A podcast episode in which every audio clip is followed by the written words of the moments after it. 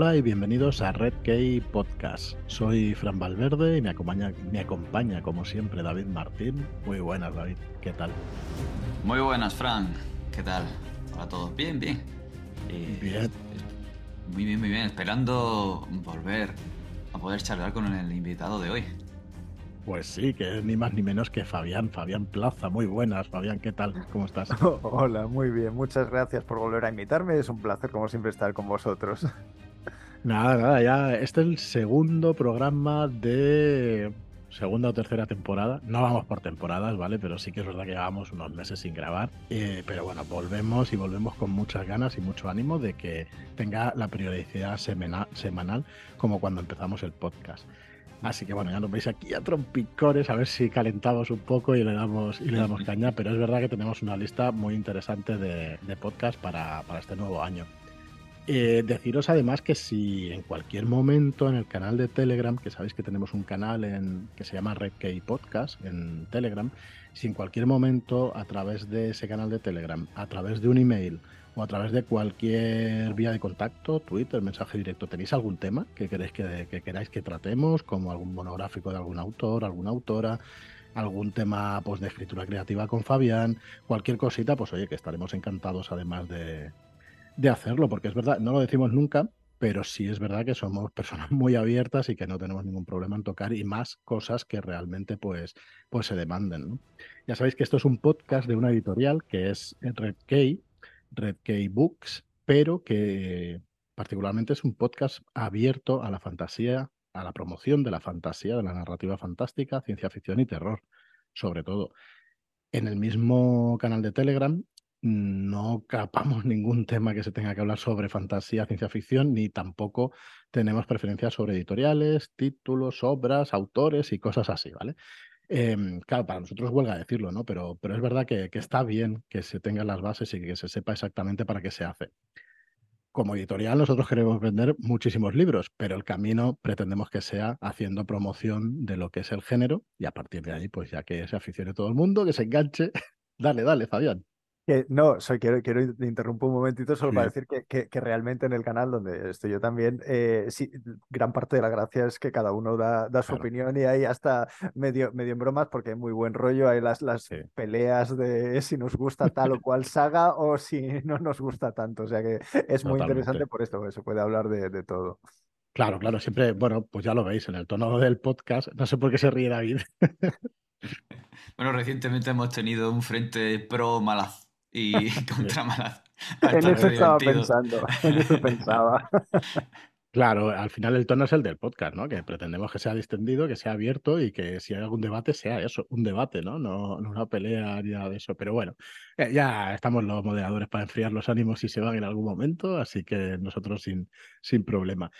¿Y qué más? Pues nada, deciros que este, cuando escuchéis esto, probablemente sea el 20 de septiembre, que es el día de la publicación en tiendas de Mediojuego de Shannon Maguire.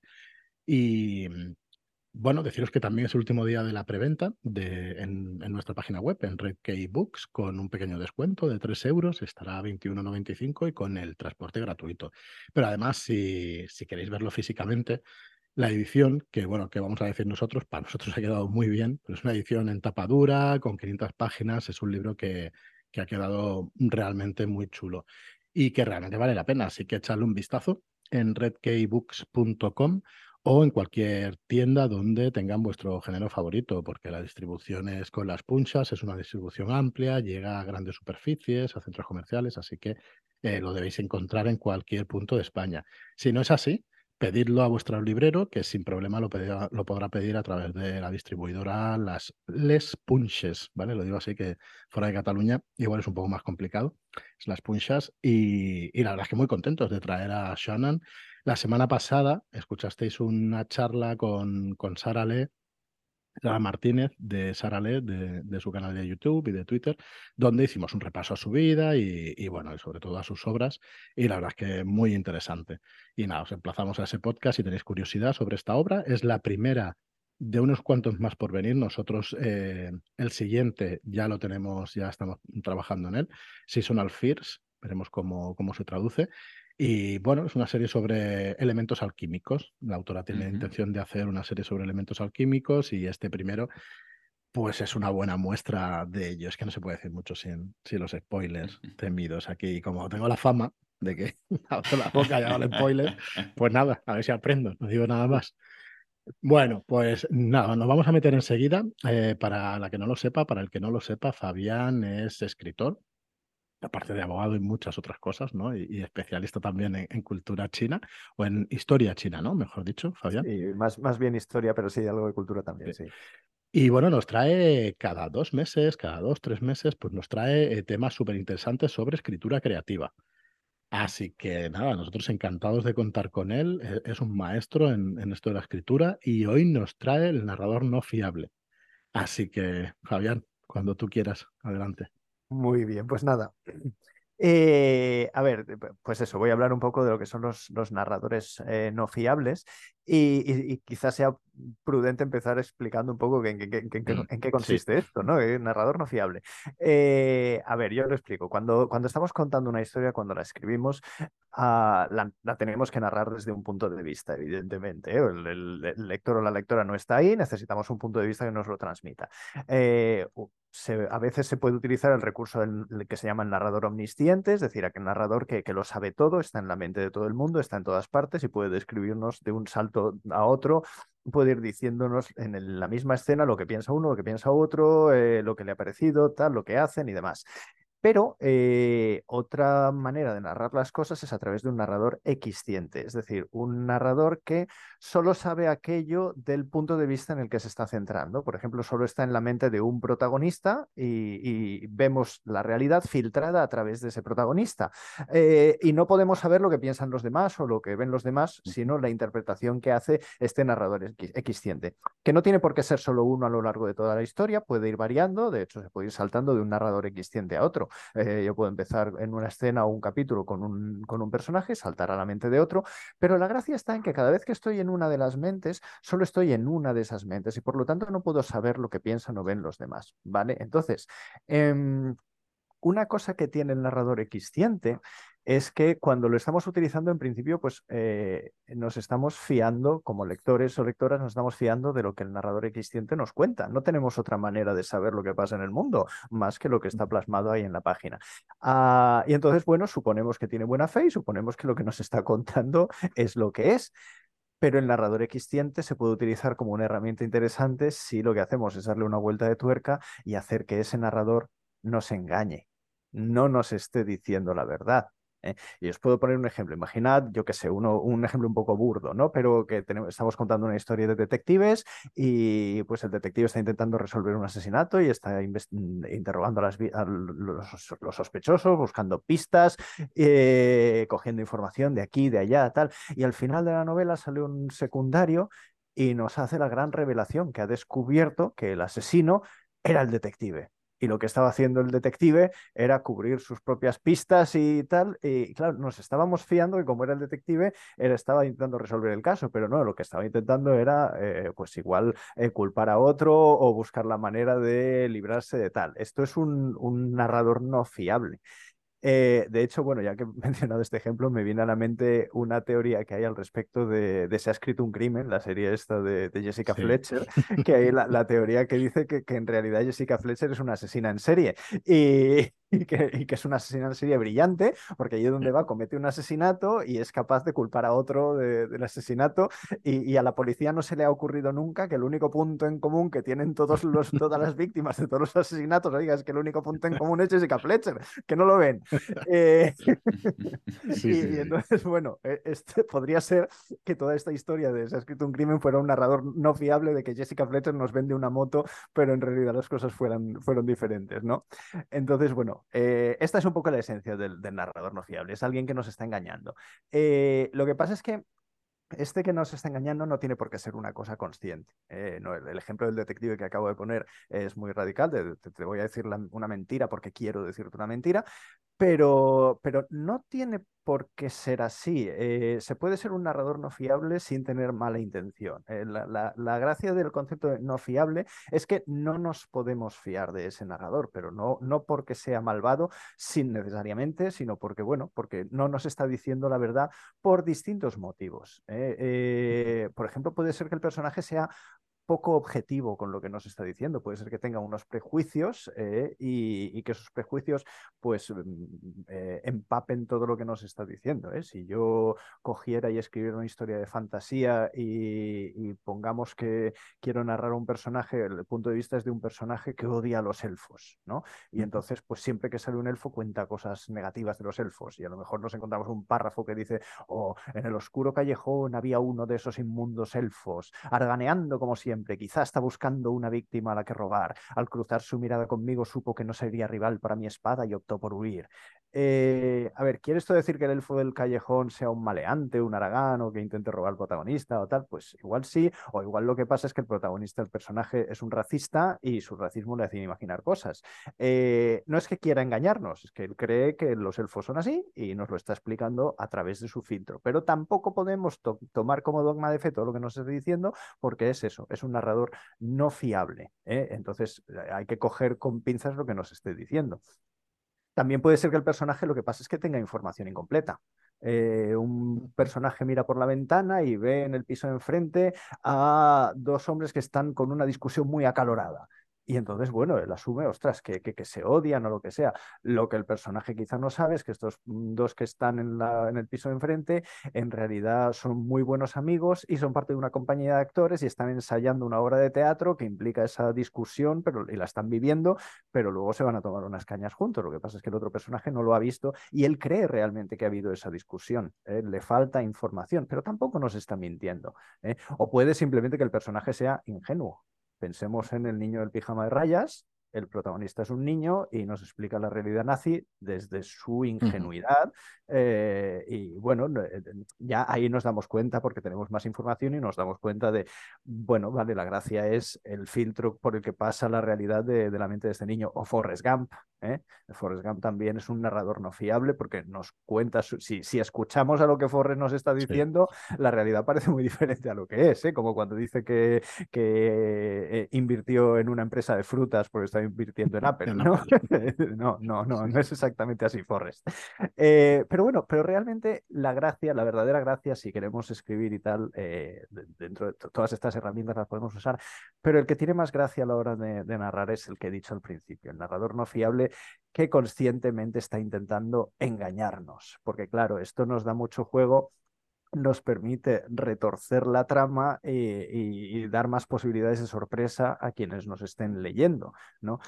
Eh, y, de hecho, bueno, es una, es una herramienta tan útil que debo decir que yo lo he usado. Yo he usado este tipo de, narrador no fiable en uno de mis libros. no voy a decir en cuál, no voy a decir en cuál, porque claro, la gracia es leerlo y descubrir que, ah, te he estado engañando, ¿no? Eh, pero sí, lo he utilizado y, lo he utilizado porque es un recurso muy, muy valioso si se sabe llevar bien, ¿no? De, decir, mira, parece que la cosa va por aquí, no, ¿eh? Y, la gracia está en saber hacer el engaño de manera que no parezca un engaño, ¿no? Entonces, mm. bueno, vamos a intentar ver cómo se puede hacer esto, porque evidentemente, claro, eh, utilizar un narrador no fiable aumenta la dificultad de la, de, la historia que estás escribiendo. como escritor o escritora te, te, pone las cosas más difíciles, porque claro, no es solo que tengas que contar las cosas, que ya de por sí hacerlo bien tiene su, tiene su intríngulis, ¿no? Eh, no, es que tenemos que contar las cosas, pero pasadas por el filtro del personaje, es decir, pasado por el proceso de la mentira, y el resultado no tiene que parecer una mentira, eh, con lo cual, claro, ahí hay dos saltos mortales con tirabuzón que, que, hay que saber hacer bien, ¿no? Entonces, bueno, yo lo que voy a hacer ahora va a ser dar algunos consejitos basados en mi experiencia de, cómo se puede gestionar el tema de un, de un narrador no fiable.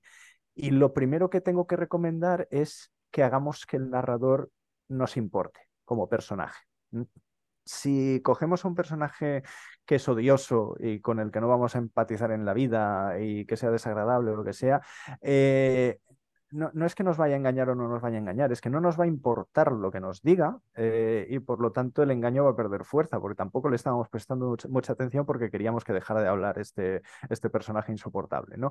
Eh, y, de hecho, hasta es posible que, salga el tiro por la culata, que, que, por puro despecho que le tenemos al personaje no nos estemos fiando de lo que nos está diciendo y acabemos descubriendo el giro argumental antes de que toque solamente por las ganas de dejar mal al personaje que, que no nos está cayendo bien.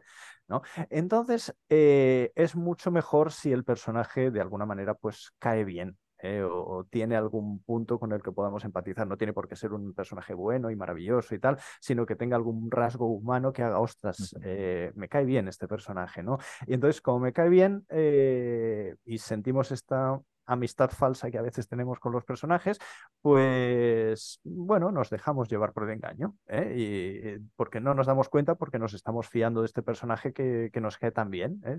Las, es más difícil ver mentiras de la gente que nos cae bien, quizá, que, que de la gente a la que odiamos, ¿no? Entonces, si nos cae bien el narrador poco fiable, pues nos colará las mentiras con más facilidad. Y además tiene la gracia narrativa de que después cuando nos engañe el impacto emocional va a ser más fuerte, en plan, ostras, yo confiaba en ti, tío, ¿cómo has hecho esto? ¿no? Eh, y, tiene, y tiene un poco más de gracia, ¿no? Eh, entonces, esto sería el, primer consejo que doy, que también relacionado con este es algo aplicable a todos los personajes, pero el personaje, el narrador no fiable, tiene que tener una solidez interna. Eh, tiene que ser, eh, mm, no es solo que esté bien construido como cualquier personaje y demás, sino que las motivaciones que tenga para mentir mm, tengan sentido y sean coherentes. ¿eh? Que no esté mintiendo simplemente porque nos apetece hacer el, juego de malabarismo literario, de, hacer el giro de guion, sino no, no, es que había, había un razonamiento detrás de todo esto. de hecho, bueno, en el, uso que yo hice del narrador no fiable, Mm, había una cierta coherencia argumental en, toda la mentira. Eh, y, claro, también tiene que ser un personaje con un mínimo de inteligencia. Forrest Gump nos va a contar una cosa con mentiras, pero él no está mintiendo, él no intenta engañarnos, sería incapaz de engañarnos. Si resulta que al final toda la historia de Forrest Gump descubrimos que durante todo este tiempo ha sido un espía de la CIA que estaba sentado en un banco por no sé qué, nos vamos a quedar en plan de, verdad, no sé, no me, encaja esto, pero bueno. Eh, entonces, ¿Qué más se puede hacer para disimular eh, esta mentira, este engaño que estamos haciendo? Bueno, pues lo fácil, eh, hacer que el, que el, bosque no deje ver los árboles. Para eso tenemos que poner muchas verdades en las cosas que nos esté contando este narrador no fiable. Porque si evidentemente cada vez que habla el narrador no fiable eh, nos dice una mentira, pues vale, ya no nos fiamos de lo que nos dice. Pero al revés, si dice cosas que hechos externos las confirman, Ah, pues tenderemos a fiarnos de lo que nos está diciendo. Y si en el primer capítulo nos dice que la capitana de la nave estelar es una ladrona y en el tercer capítulo aparecen unos policías militares que la detienen por ladrona, en plan, ostras, que estos no tienen nada que ver con el protagonista, ¿eh? que es la policía militar que la ha detenido, o sea, que sí que era una ladrona, ¿no? Entonces, vale, vale, no, este tío me, puedo fiar de lo que me esté diciendo. ¿eh? Y entonces, pues, entre tantas verdades podremos colar las mentiras con, con más disimulo. Em, ¿Qué más? Pues otra herramienta que siempre es muy útil cuando, cuando escribimos, pero aquí más, que es el control de la información. Cuando estamos escribiendo, nosotros decidimos, tenemos el poder absoluto de decidir cuándo, dónde y cómo y por qué se revela la información, eh, incluida la información que lleve a la gran, la gran revelación del, engaño. Eh. Pues eh, lo que decíamos antes del detective que en realidad era el asesino. Bueno, podemos determinar en qué momento de la historia queremos que este personaje secundario haga la gran revelación porque se acaba de enterar, ¿no? Entonces, eh, o bueno, o en qué momento de la película descubrimos que cierto personaje protagonista estaba muerto aunque parecía que estaba vivo, ¿eh? ¿En qué momento desvelamos este mm. engaño? Bueno, eh, este, este control de la información es el que nos va a permitir darla en el momento en el que haya más impacto más impacto emocional claro, esto implica que durante un tiempo tenemos que ocultar o disimular de algún modo los hechos que llevan la contraria a la mentira que estamos contando. ¿eh? Y debemos, potenciar los hechos que nos hagan confiar en el personaje.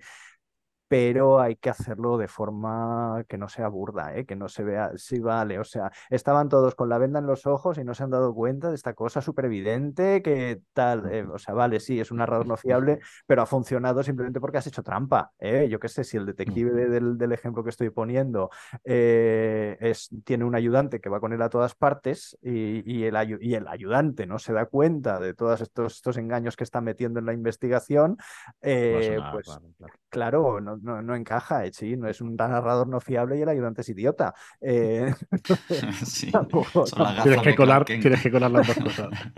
sí, sí, las gafas de Clark efectivamente. Entonces, eh, ¿cómo se puede hacer esto, esta cosa tan retorcida que acabo de decir, de cómo puedes controlar el flujo de la información sin que parezca que lo estás haciendo ahí, venga, con calzadora y a lo bruto. Uh, cuando pensaba en esto, eh, me acordé de un anuncio de televisión que vi hace algunos años, no me acuerdo de, de qué era el producto que, que, vendían, pero el anuncio sí me quedé, y era que se veía en un semáforo en rojo, se paraba un señor invidente, y entonces, a los dos segundos, al lado de este señor, se paraba otro señor invidente. Claro, evidentemente ninguno de los dos sabía que el que tenían al lado tampoco veía. Y entonces uno de ellos preguntaba, ¿cruza? Y el otro le respondía, sí. Los dos se cogían de la mano y empezaban a cruzar. Y entonces el anuncio decía, hay algo peor que no tener información, creer que la tienes. El eslogan me pareció maravilloso. Ya digo, no sé qué vendían, pero dije, esto es muy bueno. Y hay un ejemplo literario que puedo traer aquí, un ejemplo un poquito retorcido, de una novela poco conocida, es de las menos conocidas de, Agatha Christie, que es El, Misterio de Sanssouci. Eh, en El Misterio de Sanssouci, voy, voy a destripar el final, ¿eh? entonces quien no quiera escuchar esta parte, pues eh, que, que, la salte y ya y tal. Pero es una historia de espías de la Segunda Guerra Mundial eh, y hay un momento en la novela en el que la protagonista pues sale de casa con unos personajes, eh, llega a la calle, como cruza, la calle, se acerca al coche donde van a ir, por si acaso revisa con el pie la, la, presión de los neumáticos, entra en el vehículo, se ponen en marcha, van al sitio donde tenían que ir y allí al cabo de un rato es un sitio remoto y tal y ahí resulta que están los malos y han caído en una trampa y están todos atrapados y no sé qué y parece que es el final de todo y de repente, ¡blam! llega la caballería, entran en el lugar y los cogen a todos los malos. Y, y claro, uno dice, hostia, ¿cómo se han enterado de dónde estaban?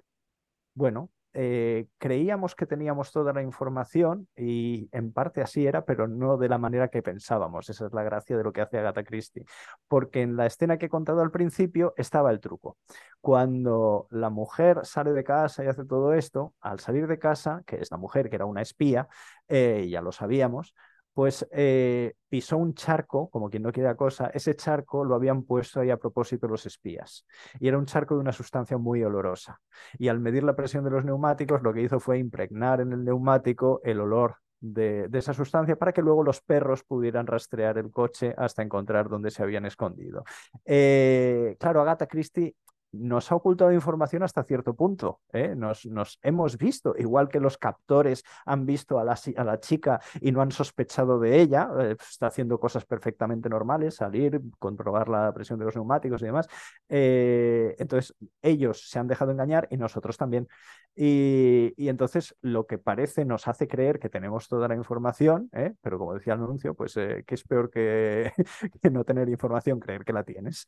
y entonces, si hacemos este tipo de cosas si, si disimulamos de manera que parezca que estamos dando toda la información, incluso con cosas que puedan ser, oh, esto es una, una revelación importante, así que tal, pero en realidad lo que estoy haciendo es eh, em, manipular para que no mires a donde quiero que mires. Y aquí viene otro truco que hay que utilizar en estos casos, que es el desvío de atención, el, truco esencial de, de los prestidigitadores. Hacer creer que no, no, mira aquí, mira aquí, fíjate, esto es lo súper importante, mientras estoy haciendo que no te fijes en la señorita que está pegando patadas al neumático para impregnar todo esto, ¿no? Eh, entonces, bueno, mm, tienes que, cuando quieras desviar eh, la información, tienes que ofrecer información mm, eh, haciendo creer que las cosas son de una manera, pero que parece que es de otra. Lo que decíamos antes del, ejemplo del vecino que ve a los otros discutiendo y tal, pues esto sería una especie de desvío de atención porque nos está haciendo creer que las cosas son diferentes.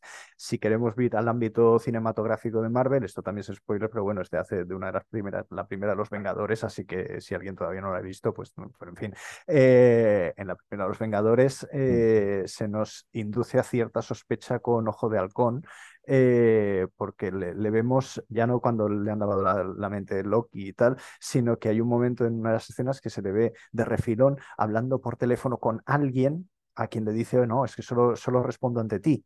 Y cuando le, preguntan, ¿no? ¿Con quién hablas? No, estaba hablando con mi novia. Y luego nos enteramos, nos dicen que no tiene novia.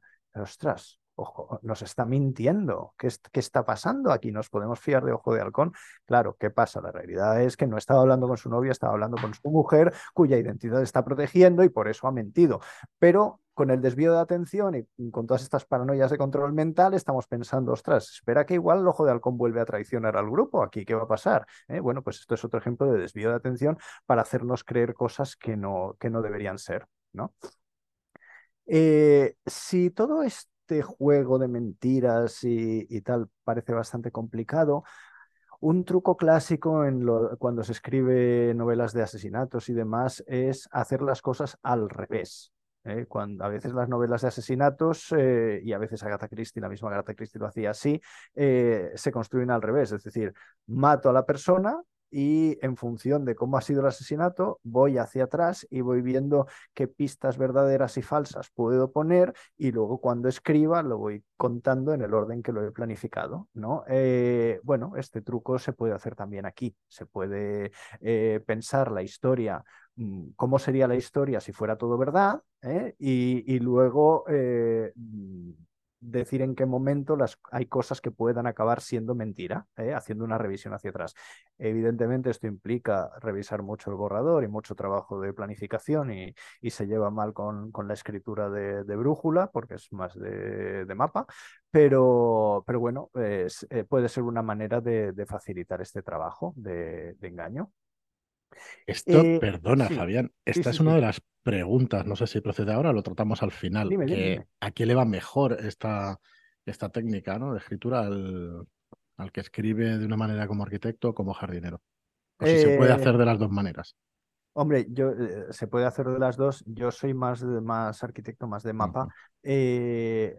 claro, evidentemente, si estás tratando de, engañar, o sea, el, truco de prestidigitación del desvío de atención y tal y cual, es difícil improvisarlo, pero, pero, pero, si tienes una idea clara, aunque no sepas el camino que vas a recorrer, si tienes una idea clara de a dónde vas a ir y de quiénes son los personajes, eh, sí que te puede salir bien esto, ¿eh? porque a veces simplemente conociendo bien cómo se comportan los personajes y sabiendo a qué destino puedes ir, según vayas escribiendo te pueden salir, ay, mira, pues aquí el, narrador podría decir esto, porque él ya está anticipando tal, eh, y, bueno, es, es, otra manera de hacerlo, no es como yo suelo hacerlo, pero yo creo que sí que se podría hacer. Yo creo que sí. Claro. Eh, em, entonces, eh, bueno, ¿cómo, cómo podemos hacer esto de, mm, engañar? También influye el hecho de que dejemos pistas, de que sepamos eh, dejar las pistas de lo que está pasando. Si, si, lo que estamos haciendo es ocultar información por ocultarla y lo hacemos, eh, hacemos la gran revelación y no había manera de saberlo o incluso hemos retorcido la realidad para que encaje en lo que nosotros queríamos, al final va a haber una sensación de estafa. Eh, imaginemos que yo cuento una historia del protagonista, el punto del, del protagonista, de vista del protagonista, eh, viene una organización peligrosísima que coge y lo, secuestra y durante toda la historia nos está contando lo asustado que está y el miedo que le da esta organización y qué va a ser de él y si va a vivir o si no va a vivir o no sé qué. Y al final de todo, al final de la historia, cuando se cansa el protagonista, revela que es una especie de superhéroe tipo Superman, invulnerable, indestructible y súper fuerte, acaba con la organización en cinco minutos y se va a tomar un café. Eh, ¿Ha sido una revelación sorprendente? Mm, sí. ¿Ha sido un narrador poco fiable? Mm, totalmente. Nos ha estado engañando durante todo el rato. Eh, ¿La historia es frustrante? De todas las maneras posibles. O sea, es una frustración nivel Deus ex máquina, ¿eh? porque realmente nos ha estado haciendo creer que tenía miedo cuando si nos metemos en su mente no debería haber tenido miedo de nada mm. porque sabía que en cualquier momento se sacaba el super traje y acababa con todo, ¿no? Entonces, este engaño era imposible de detectar, pero únicamente porque quien escribió la historia estaba haciendo trampas. ¿eh? Entonces, eh, no se trata de engañar por engañar, por, por crear la, No sé si se está oyendo la ambulancia que está pasando ahora mismo. Vale, genial. No, no, no, porque yo no me, no me, escucho ni a mí mismo. Ah, pero pues bueno. tranquilo. bueno, digo, eh, esto, es, esto es una trampa. ¿eh? si, no, si vas a escribirlo, no, no, no os pongáis a hacer trampas porque no, no, no queda tan explosivo y tan sorprendente. Queda feo, queda feo. Entonces, manera de evitarlo, lo que decía antes, hay que ir dejando algunas miguitas de pan, algunas pistas que eh, permitan anticipar lo que va a pasar. Y ojo, no necesitan ser evidentes, ni siquiera necesitan ser fáciles de ver. ¿eh? por ejemplo, el misterio de Sansusi eh, era absolutamente imposible de deducir. Pero la gracia está en que cuando haya la revelación podamos volver atrás en la historia y decir, ay, mira, aquí me lo anticipó. Y entonces ya no tenemos esa sensación de estafa porque nos estuvo diciendo, oye, yo te voy dando pistas. ¿eh? Y, bueno, Brandon Sanderson en algunos de sus libros, no voy a decir cuál, también juega un poco a esto y, tiene, hay uno de esos libros en los que nos está durante toda la historia avisando de, cuál va a ser el, engaño que nos ha planteado y, aún así nos engaña, ¿no? Eh, entonces, mm, pero luego volvemos atrás y, vemos esas miguitas de pan y decimos, ay, mira, si me lo estaba diciendo. Y, es mucho más gratificante porque no es, soy un superhéroe y me lo, he estado ocultando porque sí, no, no, te, he dejado ver que pasó esto, que pasó esto. Era muy difícil que hilaras los puntos, ¿vale? Porque claro, tampoco quieres que sea súper evidente, tampoco quieres que eh, en la primera pista, ah, es que es un superhéroe invulnerable, vale, y el resto del libro te lo pases bostezando porque ya sabes cuál es el giro argumental, ¿no? Entonces hay que tener un poquito de, equilibrio. Y en este sentido yo creo que es mejor que sea difícil de ver que fácil, porque como digo, aunque sea difícil de ver, el hecho de que lo hayas anticipado ya dice que no es una estafa. Y si es difícil de ver, es más difícil pues que te chafen la, la sorpresa final, ¿no? Eh, entonces, ¿cómo podemos hacer esto de, las pistas? ¿De qué, manera podemos anticipar este desenlace que vamos a tener? Bueno, hay varios mecanismos. ¿eh? Algunos ejemplos podrían ser, pues, por ejemplo, que, hacer que el narrador eh, diga cosas incongruentes con lo que está percibiendo la persona que lee. Por ejemplo, si estamos leyendo una historia en la que nos damos cuenta por cómo están pasando las cosas que el mundo es una dictadura fascistoide, ¿vale? No sé, es súper evidente, y de repente el protagonista eh, empieza a describirla como un país de imperio de derecho y, y donde rige la ley y tal, dices, eh, no sé si tu punto de vista, a mí no me parece esto, ¿eh? claro, tenemos la duda, ¿eh? porque a mí me está pareciendo fascistoide, pero igual soy yo, igual tiene razón y es un imperio de derecho, pero bueno, vemos ahí una incongruencia que después al final, cuando veamos si efectivamente eran las cosas así o así, eh, ya ah, bueno, sí, claro, esta incongruencia lo era porque me estaba engañando, no, yo, yo, ya hacía bien en, no fiarme de lo que me estaba diciendo, o, o incluso, bueno, que el propio narrador sea quien quien, plantee estas incongruencias, ¿eh? que cambie, diga, se lleve la contraria, ¿eh? que diga blanco cuando había dicho negro, o que otro personaje le lleve la contraria. ¿eh? No, no, esto no es blanco, es negro. Y claro, ahí tengas la duda, ¿y de quién me fío? Porque uno me está diciendo blanco, otro negro, pero bueno, son cosas que son gotitas, pequeñas gotitas, que luego juntas cuando llegue la revelación te, te, recordarán que te estuvo avisando. ¿eh? Eh, ¿Qué más? Pues que otros personajes expliquen versiones diferentes de cómo ocurrieron las cosas o de cómo se comportó la persona. ¿eh? Él, ha contado una discusión de una taberna de una manera y luego otro personaje la cuenta de otra, así inocentemente, pero si lees las dos te des cuenta si te fijas, no, no están diciendo lo mismo, ¿eh? o, cosas que son en apariencia inocentes, pero que luego resulten útiles, como lo de la rueda en el, en el misterio de Sanssouci, eh, o incluso el propio narrador, esto se ha usado muchas veces, como quien no quiere la cosa, te, al principio de todo te da una pista que si estás atento dices, es, es algo que te está diciendo que no te puedes fiar de él, ¿eh? yo qué sé, pues imaginamos que al, al principio el personaje que se presenta cuenta su biografía y tal y cual, y entre muchas cosas que te cuenta, dice así de pasada que estuvo en su juventud en un psiquiátrico y luego sigue contándote otras cosas y no sé qué y tal. Y si, si lo disimulas bien, no llama la atención, pero luego al final resulta que toda la trama era fruto de las alucinaciones que tenía por su enfermedad, que todavía no se había curado de ella. Eh, y claro, ay, es verdad que me dijo que había estado en un psiquiátrico. Eh, no le di importancia porque me contó también que ganó el premio Nobel, ¿no? Y me centré más en el premio Nobel, pero tal, ¿sabes? Eh, y, y el, la pista habrá estado ahí, ¿vale? Entonces, bueno, en general todo esto se basa en, en esto, en ir creando una situación en la que parezca que se tiene información, pero no se tiene, eh, porque es lo que digo, si lo haces a lo, nivel, a, lo bruto, a lo bruto y con brusquedad va a quedar feo, pero si de esta manera, si lo anticipas, pues eh, incluso es, ostras, qué bien se lo ha currado que me, me lo puso delante y no lo vi. ¿Eh? Entonces, bueno, pues nada, estos son un poco los truquitos que, que, dejo para quien quiera utilizar este, este tipo de narrador, que es muy divertido. Y no sé si tenéis alguna pregunta o comentario. Me parece una clase magistral. Me ha encantado, Fabián. Me, sí. me, ha encantado, me ha encantado. Eh, sí, sí, yo tengo alguna pregunta y lo que pasa es que, y bueno, y algún ejemplo o, o, que nos diga si en alguna de las obras que voy a decir existe esa figura o no es exactamente esa. Eh, a ver, vamos a empezar por sexto sentido, que imagino que es el menor de los spoilers, porque vamos, supongo que es hiperconocido ya lo que pasa. Sí, es, eh, es un claro ejemplo. Es, es, un narrador no fiable del, del, tipo que decía yo al principio que no tiene toda la información, ¿eh? porque el propio protagonista es que no la tiene ni él. Está convencido y es en el momento en que. Y, y además nos, es, es, muy bueno como el Shyamalan, al final, todo esto que he dicho de las miquitas de pan, el Shyamalan te lo recuerda. ¿Te acuerdas que te dije que tal? ¿Te acuerdas que te dije que solo veían lo que les interesaba? ¿Y te acuerdas que tal y que en ningún momento han interactuado un vivo y un muerto? Y te, pues toma, yo ya te lo dije, si tú no te diste cuenta. tengo, tengo, he, de decir, he de decir que una amiga mía eh, estaba viendo la película y le echó la, la le, le, le, chafó la película a su novio porque en cuanto a la, a la media hora se giró y le dijo eh, Bruce Willis tal, no sé qué. Y el novio se quedó de mierda, me acaba de destrozar la película. Tal cual, tal cual. Bueno, había, cuando la vi yo había gente que lo decía fuera, tío, en la cola del, en la cola del cine. Digo, mala joder, leche. qué mala leche.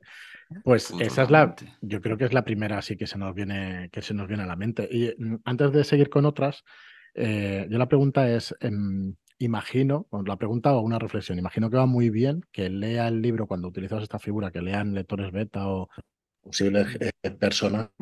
Sí, eh, yo, yo, lo he utilizado a veces, eh, algún giro argumental, a ver, sin, sin, llegar a ser el tema narrador no fiable, pero por ejemplo, hay uh -huh. en, en, Más Fría que la Guerra, la novela con la que ganó el Minotauro, eh, uh -huh. hay un momento de una gran revelación de algo, ¿vale? No voy a hacer spoiler. Uh -huh. y, y, yo a mis, a mis lectores alfa, les, cuando pasaron ese momento, les, les pregunté expresamente, ¿esto, ¿esto lo visteis venir? Y, y, bueno, la mayoría de ellos no lo vieron venir exactamente, hubo alguno que sí, eh, maldito Albert Estrada con su... Bueno, es que es difícil, ¿eh? con, Albert, con Albert es muy difícil. es muy difícil, eh, muy difícil. Pero, pero en general coló. Entonces, sí es bueno eh, esto, pues porque te permite calibrar y así puedes ver, lo estoy poniendo muy difícil, lo estoy poniendo muy fácil y puedes, puedes reescribir. Para eso está el, el, equipo alfa y el equipo beta, claro. Mm, ¿Cómo de difícil es como escritor sin esos lectores alfa y beta? ¿Te pues, mucho? Depende de la persona. Tienes, ¿Qué dirías tienes, sobre eso? Es que tienes que tener una capacidad de empatía brutal. Voy a suponer que yo no soy yo, sino que soy un lector o lectora tipo que no sé cómo es y leo esto. Eh, si soy un ser humano medio, me dejaría engañar por esto. Entonces, bueno, eh, ahí ya a ver, a quienes escribimos y creamos personajes se nos presupone un mínimo de empatía para poder desarrollarlos, pero, pero claro, es, es, es difícil calibrar. Es, es, un poco como, igual que es, es bueno tener lectores de sensibilidad para, para, temas un poco delicados, es decir, claro, porque yo por mucho que piense y le dé vueltas, habrá cosas que se me habrán escapado. Claro. Eh, y esto es en otro ámbito, pero es un poco parecido, es decir, por mucho que yo intente ponerme en la mente de otro, yo soy el autor de la historia y tampoco sé si lo estoy haciendo muy bien o muy mal. Entonces, uh, necesito necesito otro punto de vista. No sé si, David, tú tienes alguna pregunta. Yo tengo un par de ejemplos más que ya son spoilers. Yo creo que ya son spoilers más, un poquito más graves. Bueno, si vas a lanzarte a los spoilers, vamos con ellos, porque hay que seguir fomentando tu leyenda. Eh, no, no, no, no, Si tú tienes alguna antes, la vemos.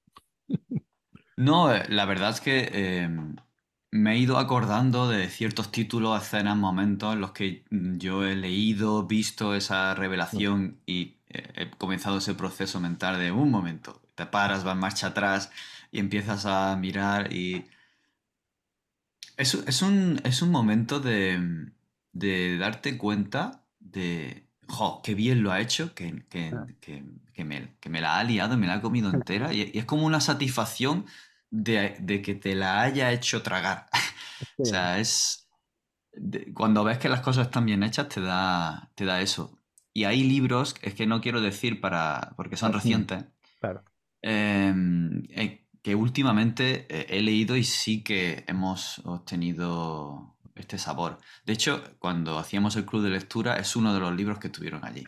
Sí, venga, vamos a. Venga, va, eh, no, vamos, eh, no vamos a poner la sirena de spoilers, pero vamos a empezar ya.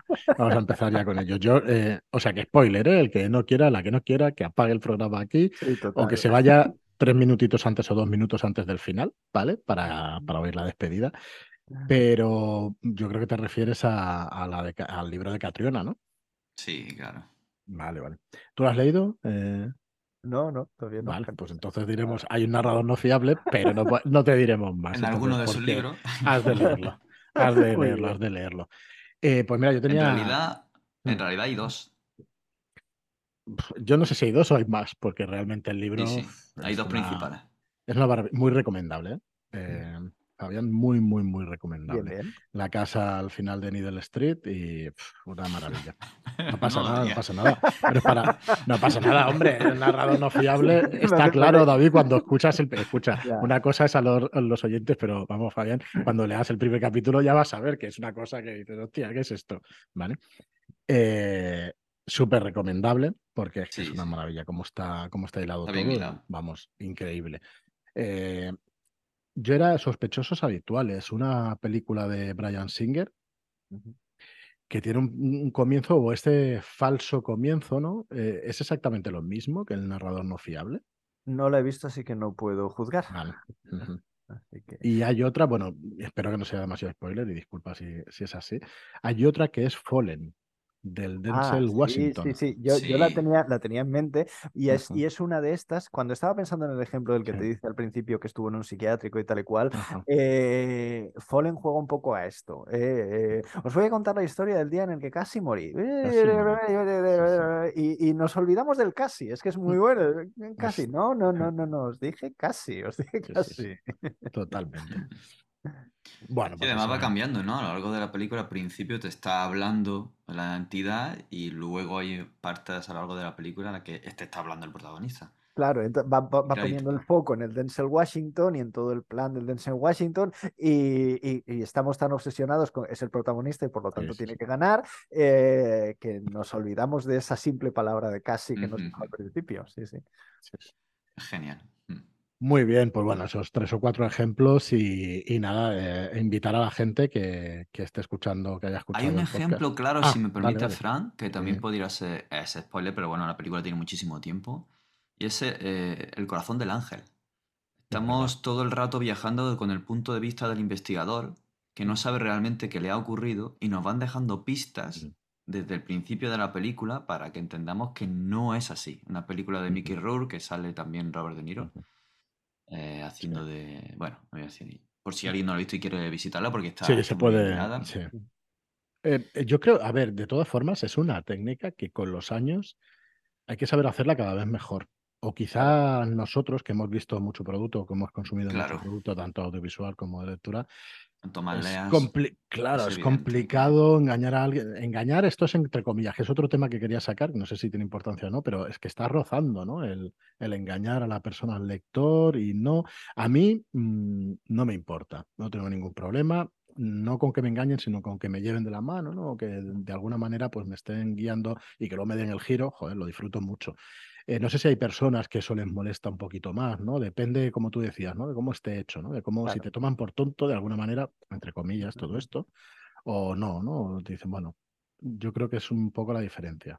También depende de, la actitud que llevemos a la hora de, coger un manuscrito. Yo creo mm. que si te compras una novela de John Burton para ver si eres capaz de desvelar el misterio antes de que lo descubras al final, vas con una predisposición que con respecto a otra novela que a lo mejor rebajas esa atención y esperas eh, viajar. Y mientras, uy, aquí hay algo raro, y ya empiezas a pensar, ¿no? Pero no ibas predispuesto a, yo, yo, normalmente, tanto en literatura como en cine, eh, la suspensión de la incredulidad la, tengo al máximo, me refiero. Yo, venga, vale, llévame.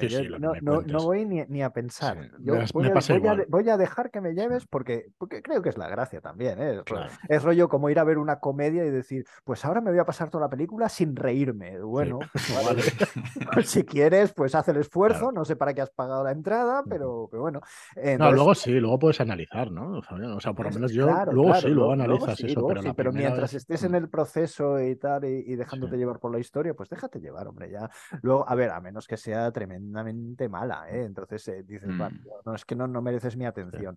Pero, pero si no, si está medianamente bien ejecutada, pues déjate llevar y ya está. Y luego ya después al final dirás, hombre, esto lo podrían haber hecho de esta manera, o aquí lo vi venir, o lo que sea, pero.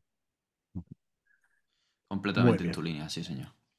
Pues lo vamos a dejar aquí. Me ha encantado este programa, Fabián. Gracias. Sinceramente me ha encantado. Sí que es una cosa que todos conocemos ya, por eso, por, tener una edad quizá y eso. Eh, mola mucho los que tengáis, las que tengáis hijos, hijas y, lo veáis así en directo cuando, cuando les pones, eh, mi hijo pilló el sexto sentido igual que ese que decías del cine. Y yo digo, pero bueno, ¿cómo es posible? claro, vete a saber qué habrá visto antes, porque hay muchísimas cosas que salieron después, ¿no? Entonces yo creo que es, eh, bueno, o joder, o que se dio cuenta y ya está, ¿no? Eh, o que es un Albert Estrada en potencia, que también puede ser.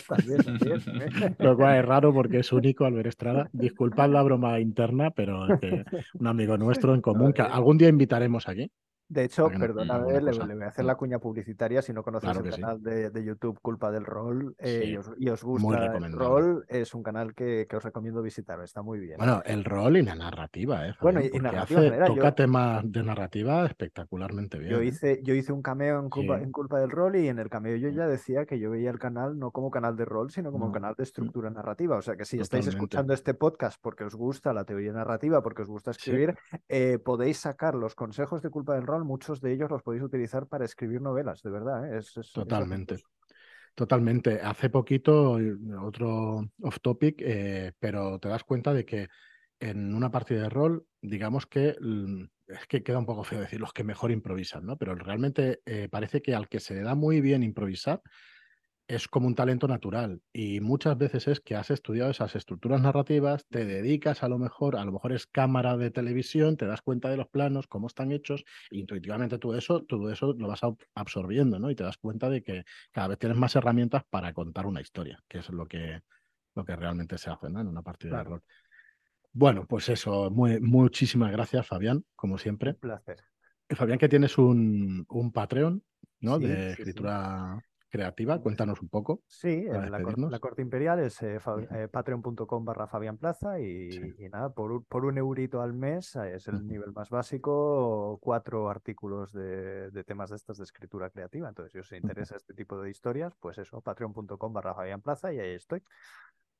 Muy bien, pues lo dicho, muchísimas gracias Fabián y hasta dentro de, un par de meses nos vemos, nos escuchamos y, cualquier pregunta, aclaración que te tengáis cualquiera de vosotros que nos escucháis, pues encantados de, de atenderla. gracias. Muchas gracias. Un auténtico placer.